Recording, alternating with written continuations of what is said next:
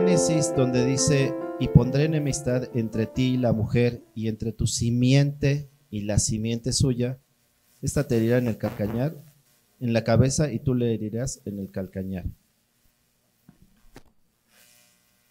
Eh, la simiente, la semilla, la descendencia. Exactamente. Igualmente, el diablo entonces, igual que los ángeles caídos cuando se metieron con las mujeres, se puede reproducir porque es su simiente, si es así. Y, y si sí, en este caso, como somos especies diferentes, pues hay una genética diferente y entonces salen híbridos y entonces ya no se pueden volver a reproducir. Traigo todo un rollo ahí con eso. No, sí,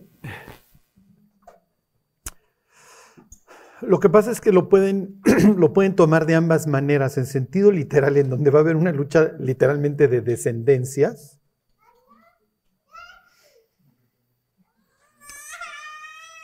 Ajá. Y piensen en el descendiente de la mujer que sería David y un descendiente angelical que sería Goliat. ¿Y dónde hiere David a, a Goliat? Ajá, en la cabeza. En ese sentido lo pueden tomar y también lo pueden tomar en un sentido espiritual y así lo toma Juan. O Juan en, la, en su primera carta dice que Caín mató a Abel, ¿por qué? Porque era del maligno. Entonces ahí le está dando una descendencia espiritual al diablo. O sea, está tomando a Caín como si fuera su hijo. ¿Sí me explico? Por adopción. o lo mismo le dice Jesús a los fariseos, ustedes son hijos de su padre el diablo. Entonces ahí tendrían una descendencia espiritual, entonces pueden ver las dos formas, ¿sí?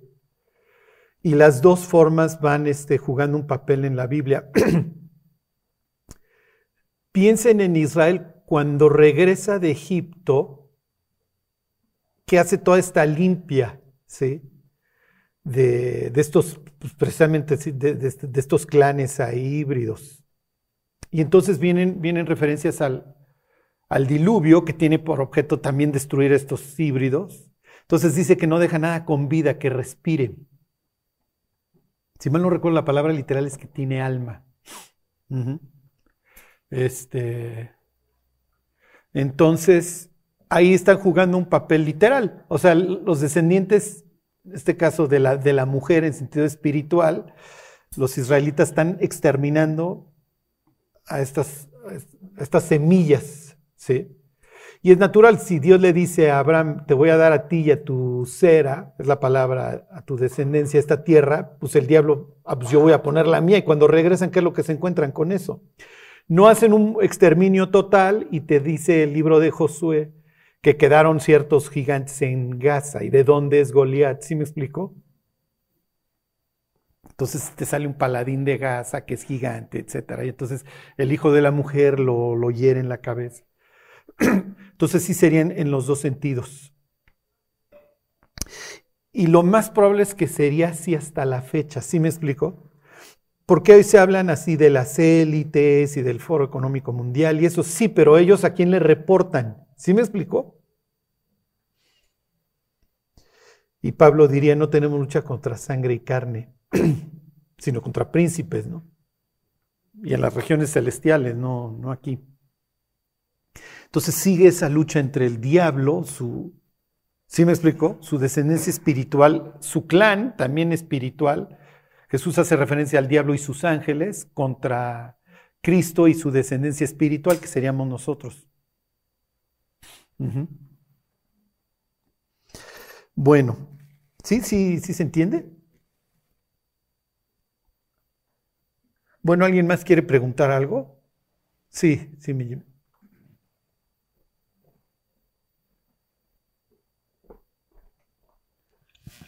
Este, en Hebreos 1.2 dice, en esos postreros días nos ha hablado por el Hijo, a quien constituyó heredero de todo y por quien asimismo hizo el universo.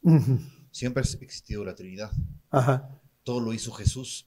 ¿Qué hizo Dios Padre entonces? O sea, cuando dice en el principio Dios hizo, separó, ¿fue el Padre o fue Jesús quien separó las, las aguas? Ajá. O sea, ¿Qué fue lo que hizo Jesús y qué fue lo que hizo el Padre? Lo que pasa es que se acuerdan de estos pasajes en donde no, no identificas quién es quién. Y, este, y la nebulosa parece que fuera intencional. Por eso Jesús dice, el que me ha visto a mí ha visto al Padre. ¿Sí? O tanto tiempo llevo con vosotros y no me habéis visto. Entonces, este, hay veces que la Biblia hace referencia al Espíritu de Cristo que estaba en los profetas. Entonces ahí lo está pues, poniendo en lugar del Espíritu Santo. ¿Sí me explico? Entonces cuando dice, en el principio creó Dios los cielos y la tierra, este, está refiriendo a Jesús, pues sí, es lo que aclararía inclusive luego Juan, ¿no? Ajá. Todas las cosas por Él fueron hechas y sin Él nada de lo que ha sido hecho fue hecho, ¿no? Entonces está identificando a Jesús con, con Dios. Pero no se sabe claramente qué hizo cada quien. Porque si no diría, hicieron, ¿no? En el principio Sí, sí, sí. Lo único que aclara es que pues, lo hizo Jesús, ¿sí me explicó? El único, y entonces, este, pues sí, o sea, no, es que haya una de- definición de rol, una descripción de puesto, a ver, él, él hizo las cataratas, yo hice aquello, ¿no? Ahorita vemos un pasaje para que vean esta, esta situación. ¿Algo más? ¿No? ¿Todo es muy claro en sus vidas para variar? Ok. Bueno, pues váyanse este, a Génesis 32, vamos a seguirle con esta historia. Jacob está regresando de su exilio autoimpuesto. Todo esto ha sido un desastre, ¿sí? y, el, y el desastre va a continuar. Este, ya lo veremos. Pero el desastre va a continuar ahora en la tierra prometida y en un proceso, ¿cómo les diré? en donde Jacob va a seguir madurando. Realmente es lo único que importa. Yo me acuerdo de, de mi pastor diciendo, tienes que estar siempre a una, a una distancia muy corta de Dios para que si estás a punto de caerte te pueda alcanzar. Y eso es lo que va a suceder en la vida de Jacob que Jacob se va a mantener a una distancia cercana de Dios para que Dios constantemente lo siga haciendo madurar. Ajá. Y lo vemos en muchos protagonistas de la Biblia, en donde siempre se mantuvieron a una distancia corta de Dios. Acuérdense que la Biblia habla de, de dos cosas, ex- exilio y, y restauración, o exilio y regreso. Y es precisamente esta historia de la que estamos viendo. Jesús va a tomar esta historia y la va a citar también para un tipo que hace, que se impone un exilio. Nadie lo, nadie lo larga, ese cuate se larga solito y regresa. Ahorita lo vemos, ya, ya, esto ya se los he platicado, pero lo bueno es que se les olvida, entonces se les vuelve a hacer fresco, como, ay, qué padre estuvo hoy. Sí, ya lo habíamos visto, pero qué padre estuvo hoy, ¿no? Entonces, lo que, lo que hemos visto hasta ahora ha sido cómo, cómo los protagonistas, al igual que en nuestra vida, tienen una especie de electrocardiograma, ¿sí? Este, exactamente, un día están acá, otro día están a la, mayor espiritualidad y rifándose, y otro día están otra vez hasta allá. o sea, piensen en Abraham.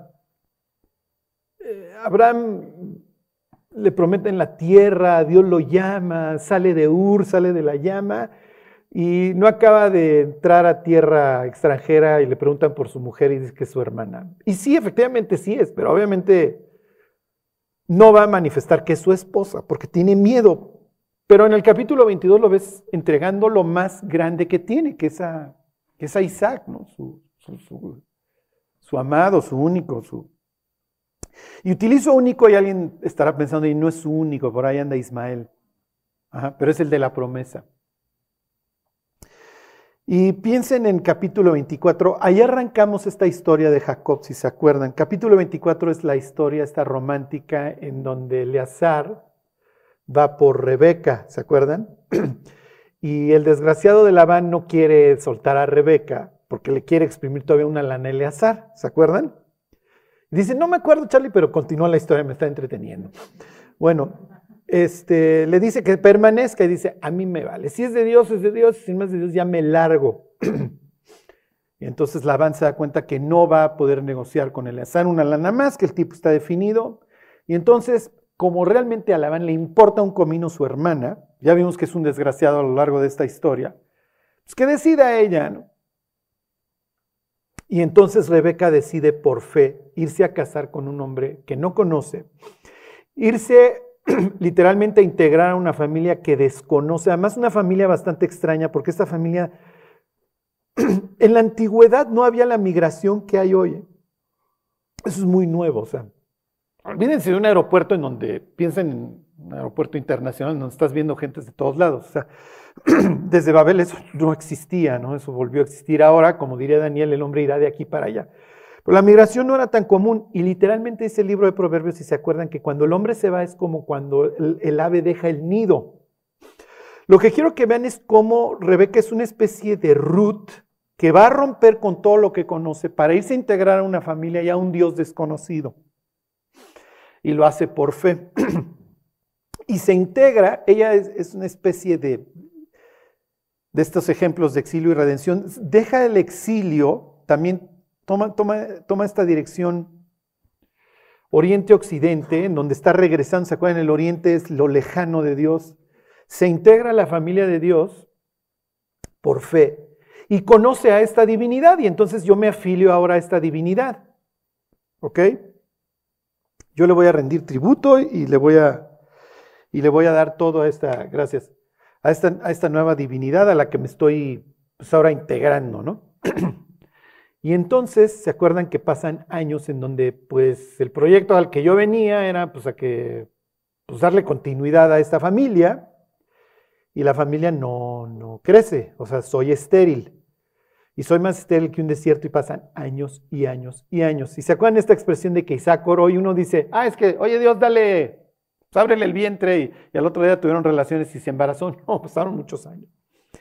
O sea, fue clamar y clamar. Entonces, ¿de qué te habla eso? De un Isaac que no va a cometer el mismo error de su papá de ir por una madre subrogada.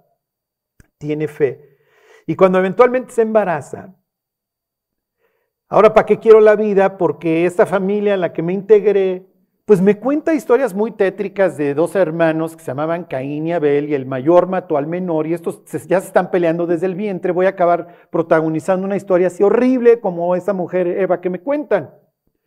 Y entonces, ¿para qué quiero la vida? Y Dios le da confianza y le dice, no te preocupes, tienes dos, este, dos naciones. Eso es guau, o sea, tienes dos clanes, dos, este, tus hijos van a prosperar y van a ser grandes, es lo que le está diciendo en pocas palabras, no te preocupes. ¿Y se preocupa Rebeca? Se preocupa y se ocupa, exactamente, y entonces va a tomar las cosas en sus manos. ¿Ok? No va a confiar en Dios. Y es la historia de nuestra vida. ¿Están de acuerdo? ¿O soy el único que...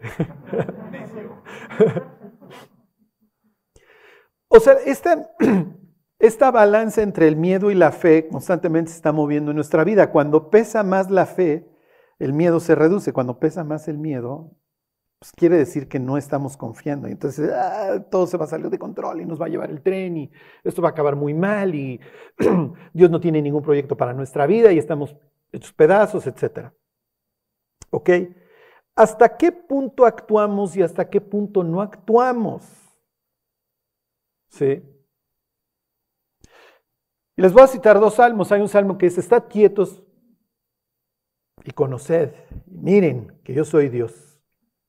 Y el salmo, uno de los 176 versículos del salmo 119 dice, tiempo es de actuar, oh Jehová, porque han quebrantado tu ley.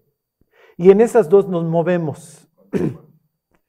Exactamente. Cuando me estoy quieto y conozco a Dios y veo cómo obra, y cuando actúo yo. ¿Está bien planear como cristianos? A ver, tú eres un empresario cristiano y haces un plan a cinco años. ¿Está bien o está mal?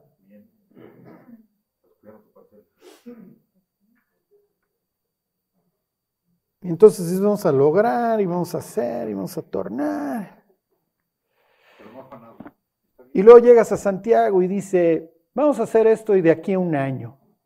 Y entonces Santiago se enchila y dice, ¿qué sabes tú qué es tu vida? a ver, váyanse a Santiago. Y ahorita me contestan si está bien planear cinco años o no. Bueno, un año. bueno, entonces Jimmy dice, bueno, creo que la conclusión a la que Charlie nos quiere llevar es que no planeemos más de un año.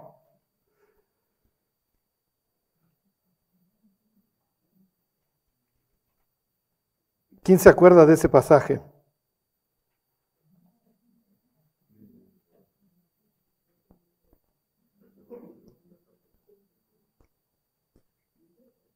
Traficaremos.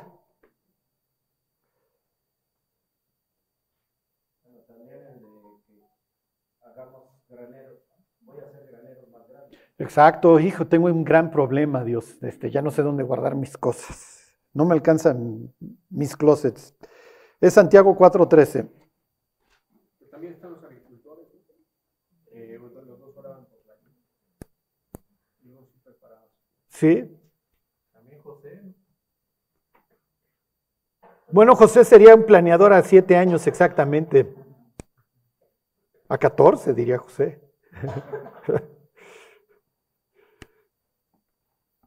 Dice, ahí están 4.13. Vamos ahora a los que decís, hoy y mañana iremos a tal ciudad y estaremos allá un año y traficaremos y ganaremos.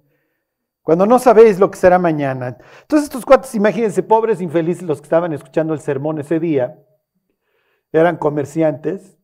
Dijo, mira, tengo un plan a 12 meses y mira, vamos a ir a tiro y allá compramos esto y luego vamos a Alejandría y compramos aquello.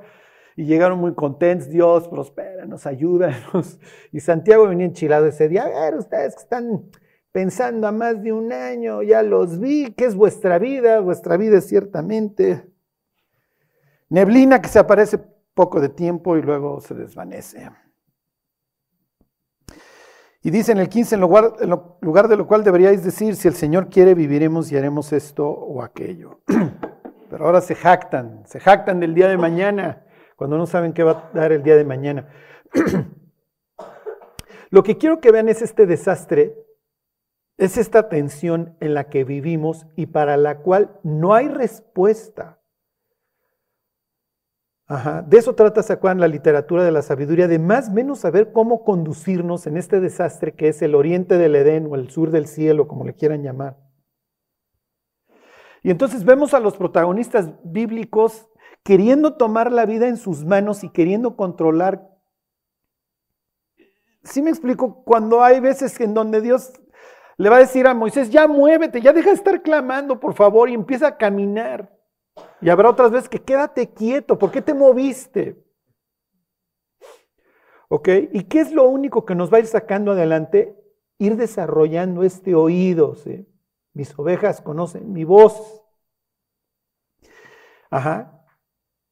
Claro, desarrollar la sabiduría, eso lo vamos a adquirir a través de la experiencia y la Biblia y el discernimiento espiritual. Lo mismo. Bueno, total, doña Rebeca pues le dice, no te preocupes, vas a tener dos hijos, tus hijos van a salir bien. El mayor, y esto va a venir en la historia, le estoy haciendo nada más un recuento, el mayor servirá al menor. Este, ok, eso no, no debe de ser, no es lo que se hace. El primogénito suele ser el que hereda la casa del padre, etc. Pero bueno, en este caso es lo que Dios quiso. Y Rebeca se va a dedicar a mover los hilos durante todo el tiempo, porque no confía en Dios. Y le estamos cargando la mano a una mujer que el capítulo 24 la presenta como una persona de fe. Pero bueno, en el caso de sus dos hijos, le va a menear y le va a buscar. No va a entender la diferencia entre las personalidades de sus dos hijos. Este, va a ser un desastre. El, el marido va a participar de este desastre que es el gran tipazo que es Isaac. Y entonces esto acaba en tragedia. ¿Se acuerdan? En donde lo que ella quiere evitar que Caín mate a Abel, en este caso que el mayor mate al menor, efectivamente acaba sucediendo. Y entonces va con el, con el menor y le dice, tu hermano se consuela con la idea de matarte, pélate. Y entonces inicia este éxodo. En este éxodo o en este exilio, cuando sale, cuando abandona la tierra prometida, Jacob se encuentra con ángeles, ¿se acuerdan? Adiós, estás abandonando territorio, territorio sagrado, a ver cómo te va en tu exilio. Vas a acabar literalmente como el pródigo en una posilga. Y efectivamente acaba en una posilga. Y no solamente acaba en una posilga, se acaba comportando como tal, ¿se acuerdan? Este, Jacob finalmente es un tranza, cuando llega él cree que puede organizar, que puede hacer lo que se le pega a la gana, y llegó a la horma de sus zapatos, se topa con un Labán, que en la noche de bodas, después de chambearle siete años por Raquel, le cambian a la mujer. Y entonces, bueno, cumple la luna de miel de esta, le cumple la semana de esta, y también se te dará aquella, y chambeame otros siete años. Total, el tipo se acaba chambeando 20 años ahí y cuando se va, Dios le dice es hora de que te vayas. No le dice a, no le dice Labán, ¿se acuerdan por qué? Porque Jacob todavía no confía en Dios. Si Dios ya te dijo que te vayas, pues ve y dile a este cuate, ya me voy, ya le como quieras, porque el que me dijo que me vaya es Dios. Pero no, como, como no confío en Dios, no soy el Eleazar de aquel entonces, pues agarro mis triques y me salgo en la noche, me pelo. Y entonces ahí viene el otro, me alcanza, finalmente me doy cuenta que soy totalmente inútil, pero resulta que la noche anterior a que este cuate me alcanzara, Dios lo frena. Y entonces Dios me empieza a mandar señales claras de Jacob, si yo no te ayudo, tú estás perdido, pero parece que después de tantos años no lo entiendes. Bueno, está bien. Entonces ya me hace el paro con el suegro que ahí venía para, para arrancarme todo lo que, pues efectivamente había yo ganado chambeando.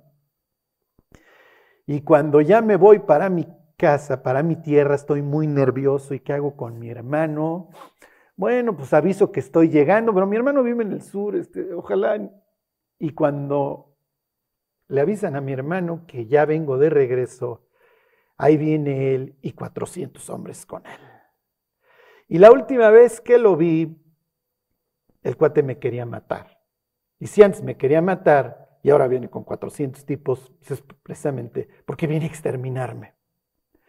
Y entonces, pues sí, Dios, si me querías enseñar que pues no puedo hacer nada separado de ti, pues ya me queda claro, porque me libraste del suegro, pero me vas a poder librar de mi hermano que viene con 400 hombres, ya no puedo hacer nada. Y entonces divido mi casa en dos campamentos, esto no, no, viene ni al caso, y luego en más voy a separar 100 las caravanas. Y van a ver todos estos problemas, cómo se, los va a encontrar Jacob adelante. Y este, y te ruego que me ayudes. Y ahí nos quedamos, ¿se acuerdan? Y entonces Dios ayúdame. ¿Y qué le dice Dios? No te ayudo. Porfa, ayúdame, no te ayudo. Ayúdame, no te ayudo. Mira, Jacob, ya, ya, hagan de cuenta que Dios le dice, ya te traigo hasta acá, mi cuate, ya no te aguanto. O sea, tan tanto proyecto que tengo para tu vida, tantas promesas. Cuando te fuiste, viste ángeles, te hice unas promesas. Cuando regresaste, ¿qué es lo que encontraste? Ángeles. Felicidades. Qué bueno que ya regresaste de tu exilio. Qué bueno que hayas aprendido las lecciones. Pero simple y sencillamente ya no puedo contigo, Jacob. Ándale, porfa, la última, la última, la última. Y entonces piensen que le está agarrando así del cuello a Dios bendíceme, no te bendigo, bendíceme, hasta que finalmente Dios se harta de él, ¿se acuerdan? Y le disloca la cadera. Y le dice, está bien Jacob. y viene algo muy importante. Para nosotros no lo es tanto, para ellos es todo, es parte de su personalidad. ¿Ok? Y les voy a poner algunos ejemplos. Váyanse al Salmo 20.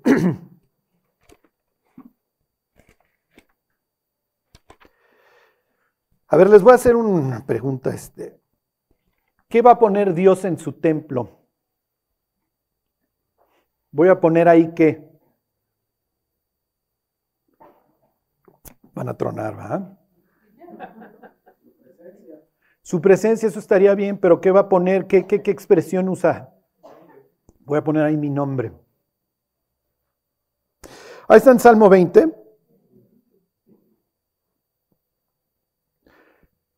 Tu nombre va a describir tu personalidad. En el caso de Dios, mi nombre es mi persona.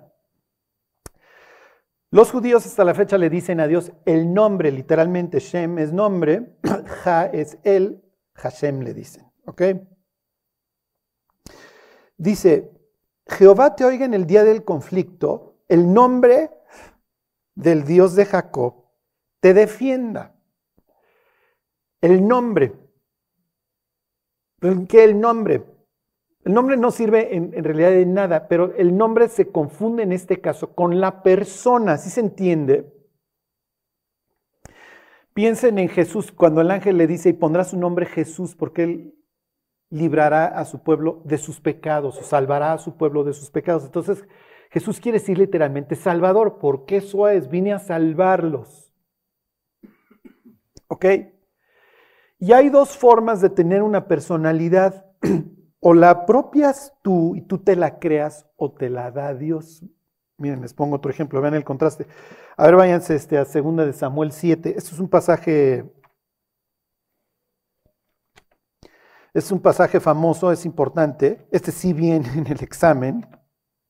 Este se lo tienen que saber. ¿Ok? ¿Por qué? Porque aquí se está estableciendo la casa de David como la casa reinante para siempre, de donde va a venir el Mesías.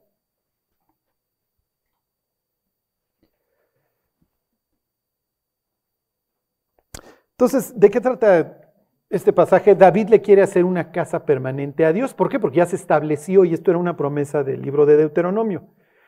Cuando conquistes la tierra, vas a fijar un lugar y ahí vas a ofrecer tus sacrificios, no los vas a estar ofreciendo en cualquier lado, ahí yo voy a poner mi nombre. Sucede que el sitio donde Dios pone su nombre es Silo, Silo acaba siendo arrasado después de que los filisteos arrasan toda esta zona. Y entonces, como David ha conquistado Jerusalén y la nombra y la pone como capital del reino, David gobernaba el sur, pero pone la capital más al norte. Finalmente va a estar más menos al no, no, no va a estar justo en medio, pero va a estar más arriba de donde estaba Hebrón. ¿Por qué? Porque quiere hacer las paces con las tribus del norte, que lo quieran y unificar al reino. Entonces dice David, este es el sitio ideal para el, para el templo, es Jerusalén, le voy a hacer una casa a Dios. Y entonces Dios le dice a David, deja de estarte adornando, David. Tú no eres nadie para andarme haciendo casas, ¿ok? Pero está bien, qué bueno que lo tuviste en tu corazón, entiendo que tu intención es buena, no lo vas a hacer tú, tú has derramado mucha sangre. Y quiero que mi casa se identifique con la paz. Vas a tener un hijo, se va a llamar Salomón, Shlomo, Shalom, ¿ok? El Pacífico, y entonces el que me haga la casa. Bueno, y dentro de las cosas que le dice Dios es esto, 2.8. Eh, perdón, 7, 8. Ahí están, 7. 7. 7, 8. Entonces manda ahí al profeta Natán a que le diga a David. Ahora pues, dirás así a mi siervo David, así ha dicho Jehová de los ejércitos, yo te tomé del redil de detrás de las ovejas. La expresión detrás de las ovejas es que es arriero. Si te peleabas con David te decía, arriero somos y en el camino andamos. Ajá. Ciertamente el bien y la misericordia me seguirán todos los días de mi vida. Como buen pastor está presentando un arriero, en, este caso dos, que son el bien y la misericordia. Y David se presenta a sí mismo como una oveja. Pero bueno, eso es paréntesis. Entonces le dice, yo te tomé del redil, de detrás de las ovejas, para que fueses príncipe sobre mi pueblo, sobre Israel. Entonces, ser arriero, ahora estás hasta arriba, ahora estás hasta adelante, David. Ok, y he estado en todo He estado contigo en todo cuanto has andado, y delante de ti he destruido a todos tus enemigos, y te he dado qué? Nombre grande. Eso implica fama. ¿Okay? Hay veces que dice su nombre. ¿okay? Se, volvió famoso, es conocido, su, nombre es muy conocido. ¿okay? Y te he dado nombre grande, como el nombre de los grandes que hay en la tierra. Tú no eras nadie, eras un arriero, pero yo ahora te he dado un nombre. Váyanse a Génesis 11. Hay dos formas de obtener un nombre. ¿Ok? Uno le trae gloria a Dios, el otro no. Y todo este rollo se lo estoy echando para ahorita que regresemos a la escena en donde está luchando Jacob Ok. El mundo está recuperando del diluvio.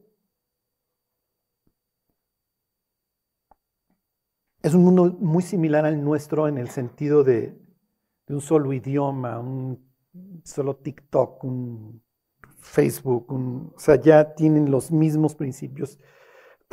Ahora sí que aquí en China. Bueno, dice, tenía entonces toda la tierra una sola lengua y unas mismas palabras Y aconteció que cuando salieron de Oriente, qué raro, hallaron una llanura en la tierra de Sinar y se establecieron ahí. ¿Se acuerdan? La idea de que es muy plano porque te va a dar la base muy, muy amplia, muy ancha para hacer una pirámide. Y se dijeron unos a otros, vamos, hagamos ladrillo y cosámoslo con fuego. Esto está hablando de, de tecnología, si quieren ustedes muy rudimentaria, pero bueno, ahora sí, si nos manda diluvio, aquí no va a haber lodazales ni nada, muchachos. Este, ahora sí lo vamos a hacer bien. Y les sirvió ladrillo en lugar de, piedra y el asfalto en lugar de mezcla. Y dijeron, vamos, edifiquemos una ciudad y una torre. Para estos momentos en la historia, el primer edificador de ciudades fue Caín, Sacuán, y la idea es arreglar el caos con independencia de Dios.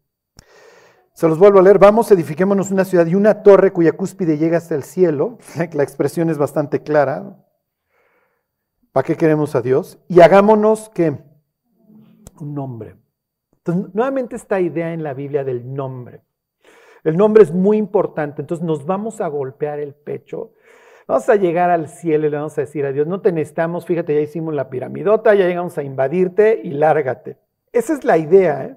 más o menos. Ok, ahora sí regreses a la historia, váyanse nuevamente al, al 32 ahí de Génesis. Te llamas Jacob, te pusieron así porque saliste del vientre agarrándole la pata a tu hermano, el talón. Y se acuerdan que ellos no tienen la expresión tomar el pelo, ellos tienen tomar el talón, pero es exactamente lo mismo, transar, engañar. Entonces te llamas el que te toma por el talón, te llamas el tranza, para que, me entiendas. Este pudo haber sido bien este presidente municipal o diputado o algo en México, ¿ok? Bueno. Y entonces, 32, 28. Eh, bueno, a ver, 27. Y el varón le dijo, ¿cuál es tu nombre? Eso ya se los había preguntado, pero vuelvo a pensar. ¿Por qué le está preguntando su nombre? Acuérdense que el nombre es tu personalidad. Ajá. Para ellos. Cuando le pregunta cómo te llamas, ¿qué le está diciendo? ¿Quién eres? ¿Y qué le va a contestar el otro? Soy, soy el tranza, soy Jacob. O sea, lo está llevando a que mediten toda su vida cómo este tipo se ha dedicado a ser un tranza toda su vida. Y a todo mundo ha querido transar y a todo mundo ha querido engañar. Engañó a su hermano, ¿se acuerdan? Le vio la cara con el plato de frijoles porque sabe que el otro troglodita le iba a cambiar la primogenitura. Engañó a su papá, efectivamente este, a Labán no lo pudo engañar, pues no le podía ver la cara, pero lo hace, ¿se acuerdan? Cuando, bueno, que tus salarios sean estas, y entonces el tipo hace ahí sus modificaciones, sus rollos genéticos, ahí su magia esta, para que por las buenas siempre le salieran como le tocaban las rayadas, y si no eran las rayadas, las lisas, y si no eran las lisas, fueran las, las punteadas. A todo mundo quiere andar transando este cuate. Entonces, cuando bendíceme, no, es que me va a matar mi hermano. Todo lo que logré y ya regresé y ahora me, va a matar mi hermano. No, no, no te voy a bendecir, mi cuate. Hasta que finalmente está bien. Si tienes esta, tienes esta fe y por eso estás ya luchando conmigo, ni con tu suegro, ni con tu hermano, ni con nadie. Conmigo es con quien te tienes que pelear si quieres alcanzar las bendiciones. Cuando me refiero a pelear es, sí me explico, buscarme. Buscadme y viviréis, ¿se acuerdan? Entonces, ¿cómo te llamas? Cuando nos convertimos, pasamos por un proceso similar y muchas veces en nuestra vida, a ver, ¿qué has estado haciendo? ¿Qué has estado viendo? ¿Qué te has estado metiendo? Mi cuete, ¿dónde has estado? ¿Cómo te llamas? Soy el tranza, está bien. Luego Jacob se va a querer adornar y le va a preguntar a Dios su nombre. Y Dios le va a decir, cállate, Jacob. Ok, se los vuelvo a leer 27. Y el varón le dijo, ¿cuál es tu nombre? Y él respondió, Jacob. Ok. Y el varón le dijo, no se dirá más tu nombre Jacob, sino Israel, porque has luchado con Dios y con los hombres y has vencido. O sea, finalmente, efectivamente ya lo lograste, pero por favor, ahora dedícate a pelear con Él. Él es Dios, ¿se acuerdan? Esa terminación, Daniel, Peniel, Betel, Misael, todos los que ustedes quieran. Cuando acaba con él, se refiere a que el nombre de Dios está ahí metido. ¿Ok? Entonces ya voy a incorporar el nombre Dios en tu nombre. El concepto Dios lo voy a incorporar en tu nombre. Lo mismo sucede con Josué. Lo que pasa es que nuestra traducción no, no, te da. Pues se llama Oseas, que quiere decir salvación o librar. Y entonces le ponen el ya, que es de Jehová. ¿Ok? Y entonces en nuestra traducción acaba siendo Josué. si se hubiera llamado Osué y luego Josué nos quedaría más claro, ¿están de acuerdo? Pero bueno, Moisés le va a decir a Josué, Oseas, mira, Oseas, cuando vayas a conquistar la tierra prometida, no lo vayas a hacer en tus fuerzas, le voy, voy a meter el nombre de Dios en tu nombre. ¿Ok? Voy a meter este concepto Dios en tu nombre. Sí.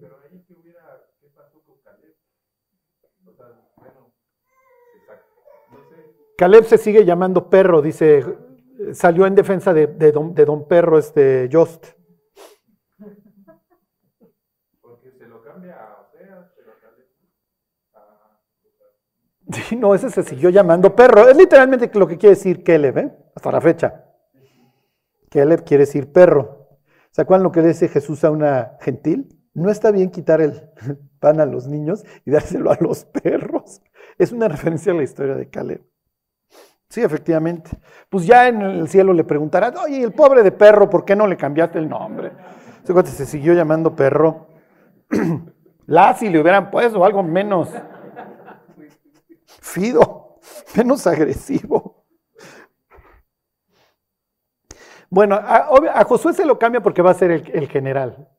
Ahí, digo, nos queda bastante claro. Pero bueno, pues tú ya le defiendes ahí la cosa a Caleb en el cielo. La gente luego no sabe los nombres que le pone a, las, personas. O sea, es como todos estos judíos que se llaman Mardoqueo o, judías que se llaman Esther. Y dice, oye, ¿sabes de dónde viene el nombre? viene de Istar. Y viene de, Marduk. O sea, no. Digo, son personajes bíblicos, pero. O sea, la idea del nombre no era. Era deshonrar a la persona, literalmente. O sea, la muchacha se llamaba Hadassah. Ponle Hadassah a tu hija, no le vas a poner Esther. Entonces, cuando hay Caleb, ¿no? Los gringos son mucho de Caleb. Oye, quiere decir perro. Sí, pero era un héroe en la Biblia. Está bien, está bien. Bueno, pónganle a sus hijos como se les pegue la gana, ¿eh? les sigo. Bueno, versículo 29. Entonces Jacob le preguntó y dijo: Declárame ahora tu nombre. Es, es una chulada. Este tipo siempre tiene que estar organizando. O sea, piensen en Dios. ¿Cómo te llamas, Jacob? Está bien, ya, te vas a llamar Israel. ¿Y tú cómo te llamas? O sea, cállate, por favor, te estoy cambiando, te estoy transformando, ya me estás preguntando cuál es mi nombre. A ver, yo estoy aquí, tú estás acá. ¿Ok? Entonces, bueno, pues hay que ubicarlo nuevamente. ¿Por qué me preguntas por mi nombre? Ya cállate, es en pocas palabras. Y lo bendijo. Y llamó Jacob el nombre de aquel lugar Peniel, porque dijo, vi a Dios cara a cara y fue librada mi alma. Lo más probable es que le está preguntando si efectivamente es Dios con el que se está peleando. ok, esto viene a colación con la pregunta que hacía Jimmy. Son de estos pasajes en donde la figura de, Dios Padre y Dios Hijo se mezclan. ¿Ok? Porque él va a decir que se peleó con Dios. Sí, pero la Biblia dice que a Dios nadie lo vio jamás. Y que nadie verá mi rostro y vivirá. Y este literalmente vio la cara, de, vio el rostro al grado que le va a poner en lugar Peniel. Que pen quiere decir cara. Ah, casi siempre la palabra se usa en plural, panim. ¿Ok? ¿Por qué? Porque no tenemos una sola cara, lo mismo que, Dios. O sea, tenemos muchas caras. ¿Ok? Entonces casi siempre que ustedes lean la palabra presencia o cara está en plural en el hebreo porque sí, pues efectivamente tenemos muchas caras. ¿Ok? se los vuelvo a leer. Y llamó el nombre de aquel lugar Peniel porque dijo, vi a Dios cara a cara y fue librada mi alma. Y cuando había pasado Peniel, le salió el sol y cojeaba de su cadera porque, perdón, por esto no comen los hijos de Israel hasta hoy el tendón que se contrajo, el cual está en el caja del muslo, porque tocó a Jacob este sitio de su muslo en el tendón que se contrajo. ¿Cuál es la idea? Que todos salimos de estos encuentros con Dios rengueando. y efectivamente no somos los mismos. Sí, claro. Sí, sí, sí. Lo que pasa es que, miren, piensen todas estas ocasiones en donde Dios se presenta como persona, en el Génesis. ¿eh? Ya comió con Abraham, ¿se acuerdan? Oye, ¿dónde está Sara? No, pues, de, repente se sintió indispuesta, ¿se acuerdan? Ay, le vino el periodo, ¿no? Que porque se anda carcajeando de que, de que se va a embarazar.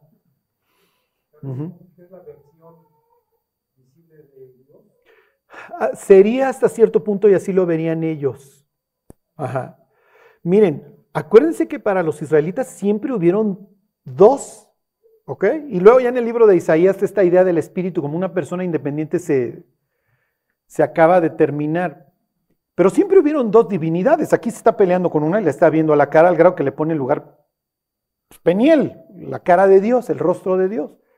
Y además lo vi y no me morí. Y en Éxodo 24 comen con Dios. Y Abraham come con Dios y los papás de Sansón ven a Dios y el papá de, digo, y Gedeón ve a Dios. Todo el mundo anda viendo a Dios. Samuel ve a Dios. ¿okay? Sí, pero resulta que luego va a haber un cuate ahí en, en el norte, en Galilea, diciendo que es Dios, también en Jerusalén. Este, y nosotros lo llamamos a un blasfemo, porque además se hace igual que Dios. Y entonces tenemos que hacer un control de daños. Y entonces vamos a hacer este énfasis ridículo, ridículo, de que Jehová es uno. ¿Ok? Oye, oh Israel, el Señor tu Dios, que uno es, no tres. Uno. Sí, pero la palabra Ejad, que efectivamente es uno, también se, usa como unidad. Y entonces, cuando ve venir a su mujer, este que ahora le sale lo poeta, Adán, dice, podría dejar al hombre a su padre, a su madre y se unirán a su mujer y serán qué? Una, una sola carne. Entonces también la expresión se utiliza para una unidad de dos personas. En este caso, si me explico, no hay ningún problema. Entonces, no me quieras vender con ese pasaje de Deuteronomio que Jehová uno es que no había dos, porque toda la historia te va contando de dos. A uno no lo puedes ver sin morir, al grado que le dice a Moisés, te voy a tapar la cara y más te voy a mostrar la espalda, porque nadie verá mi rostro y vivirá. Y Moisés le pudo haber dicho, oye, pero nuestro antecesor, nuestro tatarabuelo, luchó literalmente contigo y te vio la, no digo no en mal sentido, pero te vio la cara. Pues sí, sí me vio la cara. Entonces,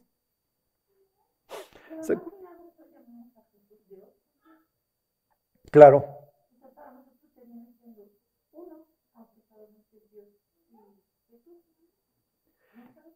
Sí, no, no, no, pero finalmente pues tienes a tres personas. ¿eh? Piensen, los testigos de Jehová se quejan y dicen, es que traen el mismo rollo, no tienen la más remota idea, pobres. ¿A, ¿A quién le estaba hablando Jesús en la cruz? Dios mío, Dios mío, ¿por qué me has desamparado? ¿Ya ven cómo Jesús no es Dios? Ya parece que Dios le va a decir a Dios, ¿por qué me has desamparado? ¿Sí me explicó? Y entonces, ¿y? ¿Y qué? Sí, Dios Hijo le está diciendo a Dios Padre. Es lo que dice toda la escritura. ¿Mande? Sí, y el Espíritu Santo también es Dios.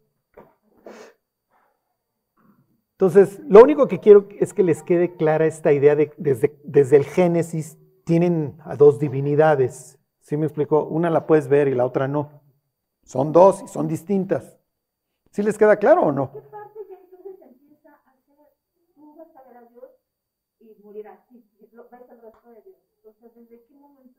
Siempre. A Dios nadie le vio jamás. Dios vive en luz inaccesible. ¿Sí se entiende? Exactamente.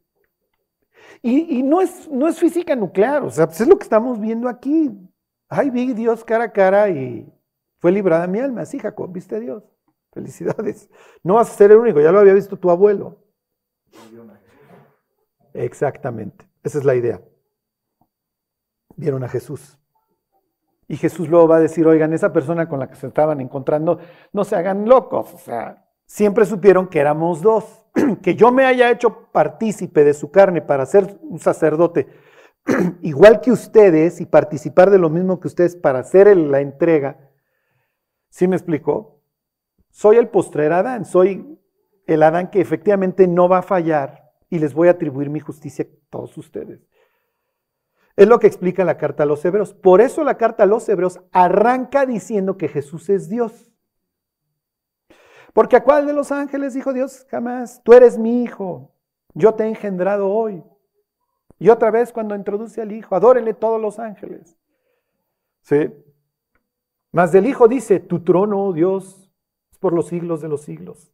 Has amado la justicia y aborrecido la maldad, por eso te ha ungido Dios con óleo y más que a tus compañeros, etcétera. ¿Sí?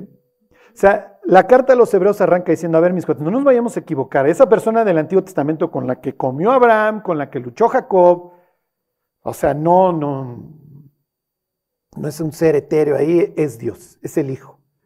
Y luego la misma carta a los hebreos va a aclarar esta conversación que tiene el Padre con el Hijo en donde sacrificio y ofrenda no quisiste, más me preparaste cuerpo.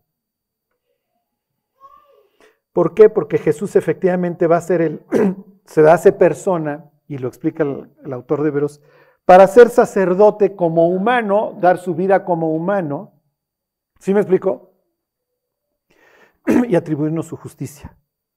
¿Sí se entiende o no? ¿Sí? Bueno. Ok. Bueno. Entonces ahí viene este, ok, rengueando. Y ahora va a alzar los ojos y va a decir, bueno, esperemos que esto funcione. ¿Ok? ¿Le has estado pidiendo algo a Dios? Llegas a tu entrevista de trabajo. Si ¿Sí digo mentiras, Dios, o, les... o en serio sí confío. 33.1. Alzando Jacob sus ojos, miró y aquí que venía Esaú. Y los 400 hombres con él, entonces repartió él los niños entre Lea y Raquel y las dos siervas. Y puso las siervas y sus niños delante Luego a Lea y sus niños y a Raquel y a José los últimos. ¿Qué está pasando?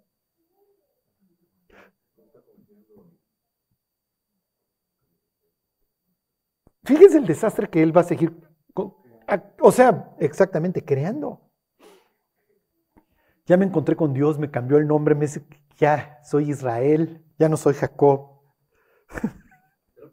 Anoche oramos súper espirituales y hoy en el periférico ya se la andamos refrescando al de al lado. Y Dios dice, o sea, ¿qué está pasando? Sí, sí.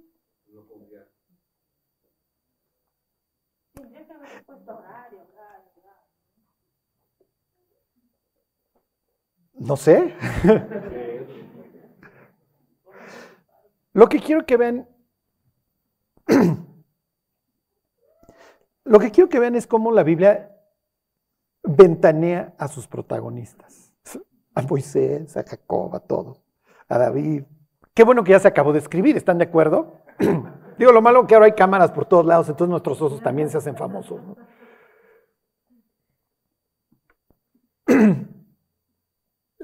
Miren, lo único que nos queda para este 2023 es caminar con Dios y que Dios siga haciendo su trabajo en nosotros. La Biblia lo llama santificación. Miren, ¿se acuerdan que yo en el cuerpo de Cristo soy la vesícula? Yo genero bilis. Eh, no, no, no, soy totalmente antirromántico, eh, o sea, no, no, no me gusta echarle azúcar y decirle, es que Dios es precioso y este año les bendecirá. o sea, no, no, no es lo que van a encontrar acá, ustedes lo saben. Aquí ustedes van a encontrar depresión, sufran con propósito. Sí, sí, estoy leyendo la, historia de una, de una muchacha cristiana que todavía no sé en qué acaba su historia, pues la señora a los 32 años le encuentran cáncer en, en el colon y luego en el hígado y está muriendo y tiene un hijo de tres años. Una muchacha cristiana, nació en un lugar cristiano, etc. O sea, así es la vida. Así somos. Luego queremos, no es que miren la familia, tú tienes que hacer, y, y abres la puerta de esa familia y tápense los oídos, está peor que la mía. Entonces, lo único que nos queda es ser sensatos, ser honestos con nosotros mismos y con Dios tan tan. Y eso es lo que somos. este tipo viene de encontrarse con Dios, le cambian el nombre. Para ellos es importantísimo el cambio de nombre. Para nosotros, si te llamas Juan o Pepe, nos importa un bledo. Para ellos no, para, para ellos el nombre es mi persona, es lo que soy. Ya dejé de ser el trans, ahora soy Israel, ahora lucho con Dios, o Dios lucha a través de mí, como le quieran, todas estas implicaciones de lucha y Dios. ahora lo voy a luchar con Dios, lo que ustedes quieran. Y el tipo, a ver, Vilja, vete hasta adelante. Silpa, vete hasta adelante. ¿Por qué? Pues es que tengo miedo que mi hermano venga a matar. Dan, Neftalí, más, más. Sí, eso es lo que está pasando literalmente en la historia. No la lean de forma romántica. Este desgraciado está mandando a Dan y Neftalí y a Gada a hacer como carne de cañón. Es natural que más adelante en la historia nos vamos a encontrar que los hijos de las esclavas abominan, alucinan a José. José es hijo de Raquelita, la amada, la querida, la adorada, la no aborrecida. Rubén, qué bonita familia, se va a meter con una de estas esclavas para deshonrarlas, con la esclava de Raquel. Pues, obviamente la odia. Es una familia nefasta. Todo, el mundo está transando. O sea, ¿qué mensaje me manda mi papá cuando me dice, más? Hijo, ojalá salpique mucha sangre para ver de lejos este, a la hora buena. ¿eh? Después él pasa adelante, sí, ya que ve que no hay bronca.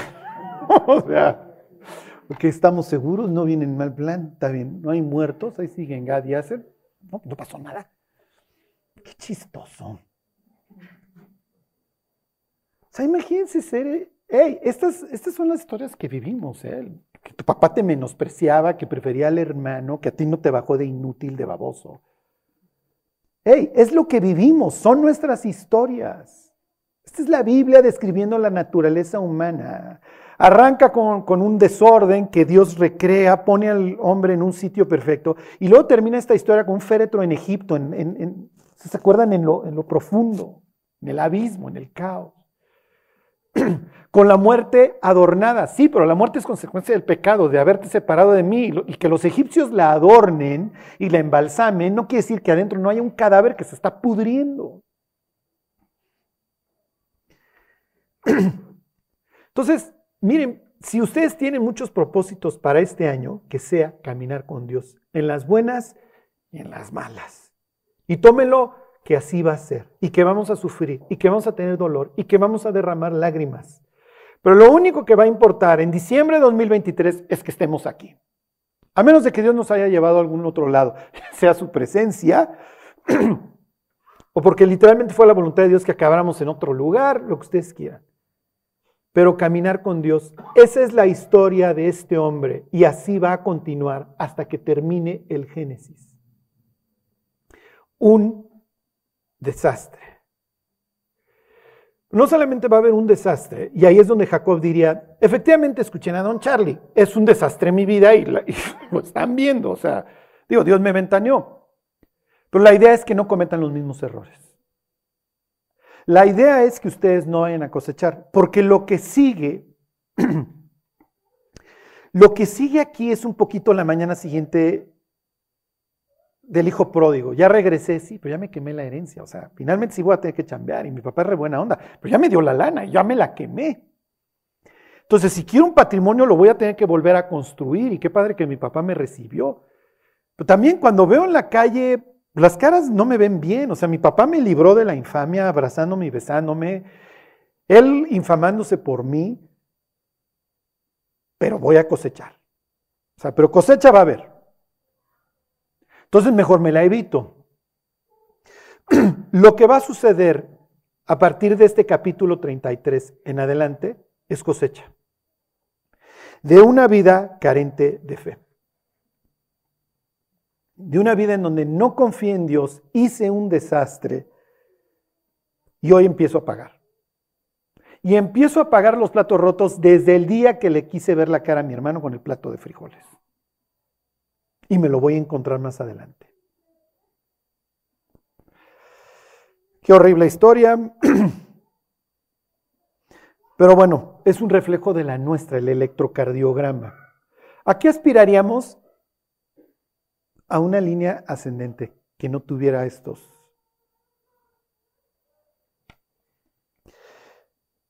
Ok, 33.1 se los vuelvo a leer. Alzando Jacob sus ojos. Esta expresión ya la tuvimos en, en el Génesis, cuando Rebeca alza los ojos y ve a Isaac. Dice, miró y aquí venía Esaú y los 400 hombres con él. Entonces repartió él los niños entre Lea y Raquel y las dos siervas. Y puso las siervas y sus niños delante, luego a Lea y sus niños y a Raquel y a José, los últimos, no, no, este cuate. Y él pasó delante de ellos y se inclinó a tierra siete veces hasta que llegó a su hermano. Ok, la promesa para Rebeca es que el mayor servirá al menor. No dice que el primogénito va a servir al, al menor. El, el, mayor es Rab, es la expresión, es el amplio. El... ¿Quién es el mayor en esta historia? Aquí. El mayor servirá al menor. ¿El mayor es Esaú?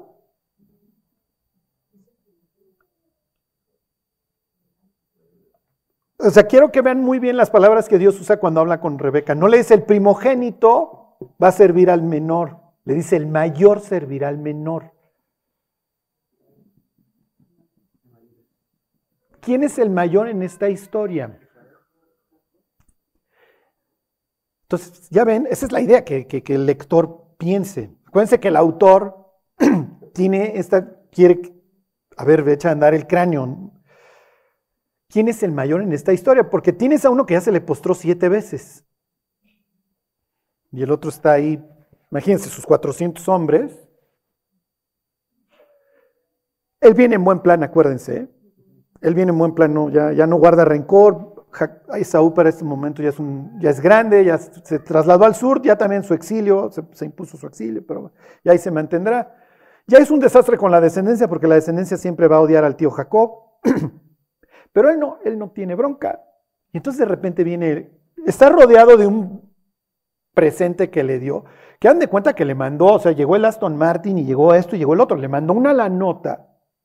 Están sus 400 hombres, todo este regalo, se está probando así el relojote, y lo ve al otro siete veces. Y este cuate, piensen en esta escena, y entonces el otro postrado y este viéndolo. En esta escena, ¿quién es el mayor? Esaú. Esaú, porque, a ver, traigo los 400 hombres. Efectivamente, tú traes todo tu clan detrás y traes tu riqueza, pero pues yo estoy rodeado también de cosas, ¿eh? Y tú eres el que está postrado. Espiritualmente, en la realidad, ¿cuál sería el mayor?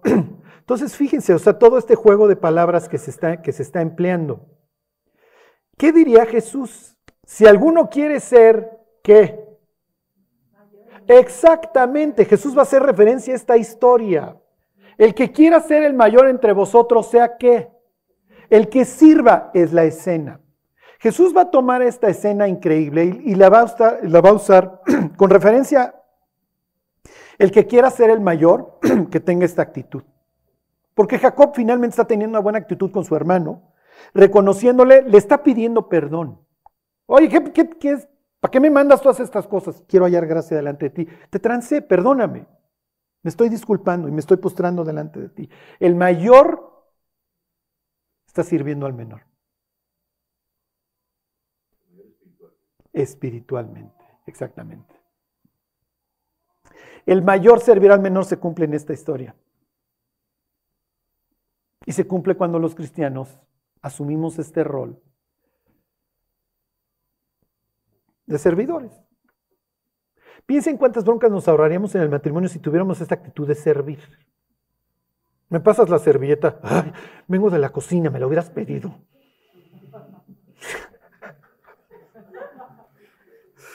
Los que se rieron son casados, ¿verdad?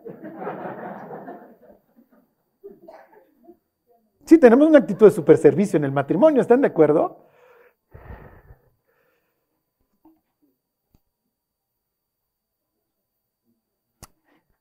Y bueno, terminamos con eso. esto es increíble porque los edomitas van a ser pésimamente vistos a lo largo de todo el Antiguo Testamento y el Nuevo, empezando por Herodes.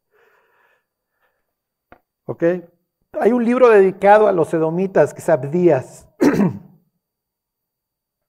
Pero Jesús va a tomar a los edomitas como ejemplo en la historia del hijo pródigo. El hijo regresa de su exilio, al igual que está regresando Jacob de su exilio, misma historia. Este, y lo ve el padre, y el padre sale a su encuentro, misma historia. Esaú viene al encuentro. El hijo viene con toda la pésima conciencia, he pecado contra el cielo y contra ti, no soy digno de ser llamado y todo este rollo, el otro le vale. Y entonces el padre va y en nuestra traducción son las mismitas palabras. No lo he leído en la Septuaginta, ¿se acuerdan? La Septuaginta es la traducción del griego, digo al griego del hebreo, pero lo más probable es que vengan exactamente las mismas palabras griegas aquí que en Lucas 15. En nuestra Biblia se traducen igual. Se echó sobre su cuello y le besó. Estos fariseos y escribas que están escuchando la historia y que se sienten así súper descendientes de Abraham, de Isaac y de Jacob. Y Jesús les, les trae a colación esta historia y les dice que el padre hizo lo mismo que Saúl y lo utiliza el Padre como un reflejo de Dios, que perdona al, al exiliado. ¿Qué le está diciendo a los fariseos? A ver, tu abuelo del que te jactas, Israel, tuvo un exilio autoimpuesto y cuando regresa se encuentra con su hermano y su hermano se le cuelga del cuello y lo besa. Si él lo hizo, ¿por qué tú no tienes esta misma actitud con los pecadores que quieren regresar? ¿Por qué eres duro? ¿Por qué los ves como menos? Si Esaú tuvo esta actitud, ya parece que no la vas a tener tú. ¿Se dan cuenta cómo toma Jesús la historia y les pone una de aquellas a los escribas y fariseos que están escuchando? La parábola del pródigo. El pródigo está hablando de lo que habla toda la Biblia, de exilio y redención, exilio y regreso. Ya regresé de la posibilidad. Ya dejé el World Tour y regresé. Ya estoy de regreso. Y sí, efectivamente va a haber cosecha. Piensen en Jacob diciendo, hmm, ¿por qué Dios no me dijo que venía en buen plan? Mi hermano me hubiera ahorrado toda esta lucha y la dislocada de la cadera. Bendíceme, mi hermano me va a matar. Y Dios no le refleja, no, no le dice, oye, tu hermano viene en súper buen plan, ni te preocupes. ¿Qué hubiera pasado si Dios le dice, ni te apures, Jacob, este, Saúl viene en súper buen plan? Le vale. ¿Y cuál cambio de nombre? y cuál el mayor servirá al menor, y cuál cambio de personalidad, y cuál lucha con Dios, y cuál peniel, y cuál todo. Entonces miren las, las cosas malas en la vida, lo querramos o no. Digo, es horrible este versículo de Romanos 8:28. A los que aman a Dios, todas las cosas les ayudan a bien. Y Dios se reservó aquí esta información que hubiera sido crucial para Jacob, de que su hermano viene en buen plan y que cuando lo vea no le va a hacer nada, al contrario, se le va a colgar del cuello y lo va, y lo va a besar. Es una escena increíble de un cuate ofendido al que efectivamente transaron, que ha olvidado todo y que lo único que quiere es reconciliarse con su hermano. Entonces, ¿qué es lo que está encontrando Jacob en su regreso? Jacob en su regreso está encontrando con ángeles, con Dios y con un hermano que lo quiere, con un hermano que lo perdona. Es lo que encontramos cuando regresamos a la presencia de Dios. Está encontrando un lugar agradable. Sin embargo, sus faltas lo van a seguir acompañando y es lo que vamos a ver la próxima semana. Viene una cosecha muy fea, que no nos pase. La relación entre Jacob y sus hijos es nefasta y lo estamos viendo en este pasaje quieran a sus hijos. Oye, Charlie, mi hijo es un desastre. Bueno, pues quiérelo, ¿no? Tú lo pariste, tú lo procreaste, pues quiérelo, ¿no? Digo, si ya lo hiciste. Cuando los pone este como carne de cañón, se les manda un mensaje espantoso.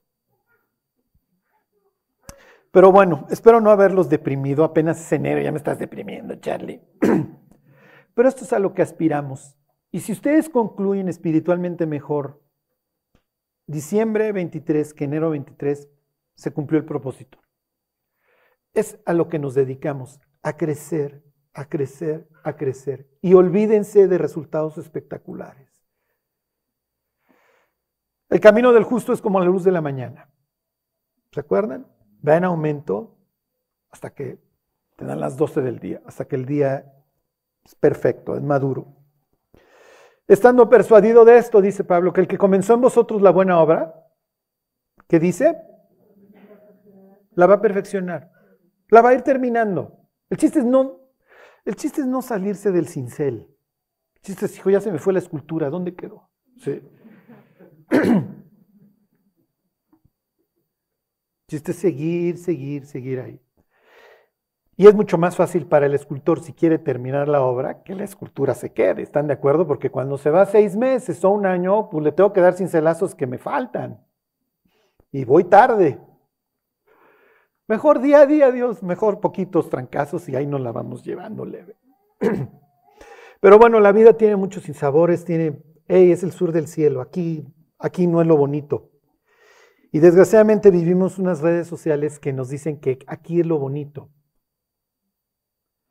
Acuérdense que la depresión está ligada proporcionalmente a nuestra cantidad de... Sí, de, red social. La otra vez me dice una persona, este, una amiga, ¿tienes Instagram? Dije, mira, la única vez que intenté tomarme una selfie, no salí. Entonces, no, ni lo, ni lo, o sea, mejor porque ¿cuál es la otra? Ver qué padres se la están pasando los otros, ¿no? Y qué delgados si están los otros, y qué bonitos si están los otros. Puros filtros, además. Cuando ya ves a la persona en la cara, dices, oh, no, ahí hay mucho filtro. Sí, no, es una realidad que no, que no existe. Acuérdense de mamá cuervo, ¿no? Cuando el zorro le dice, pues yo me comí unos espantosos, todos desplumados y mangos, y la otra pues ya no le pudo alegar al zorro. Bueno, pues vamos a orar y nos vamos. Señor, te damos gracias porque tú nos has traído hasta este día. Dios, te pedimos que tú sigas haciendo tu obra en nosotros, que podamos alcanzar todo lo que tú te has propuesto en nuestras vidas, Dios, que caminemos este año contigo, que podamos ver tu rostro, Dios, y que, que tú nos guardes, Señor. Guárdanos del mal, Dios, de las tentaciones y ayúdanos a, pues Dios, a cumplir lo que tú tengas para este año. Gracias por esto, Dios, por la esperanza que tú pones delante de nosotros, no solo para esta vida, sino también para la eterna, Señor. Te lo agradecemos por Jesús. Amén.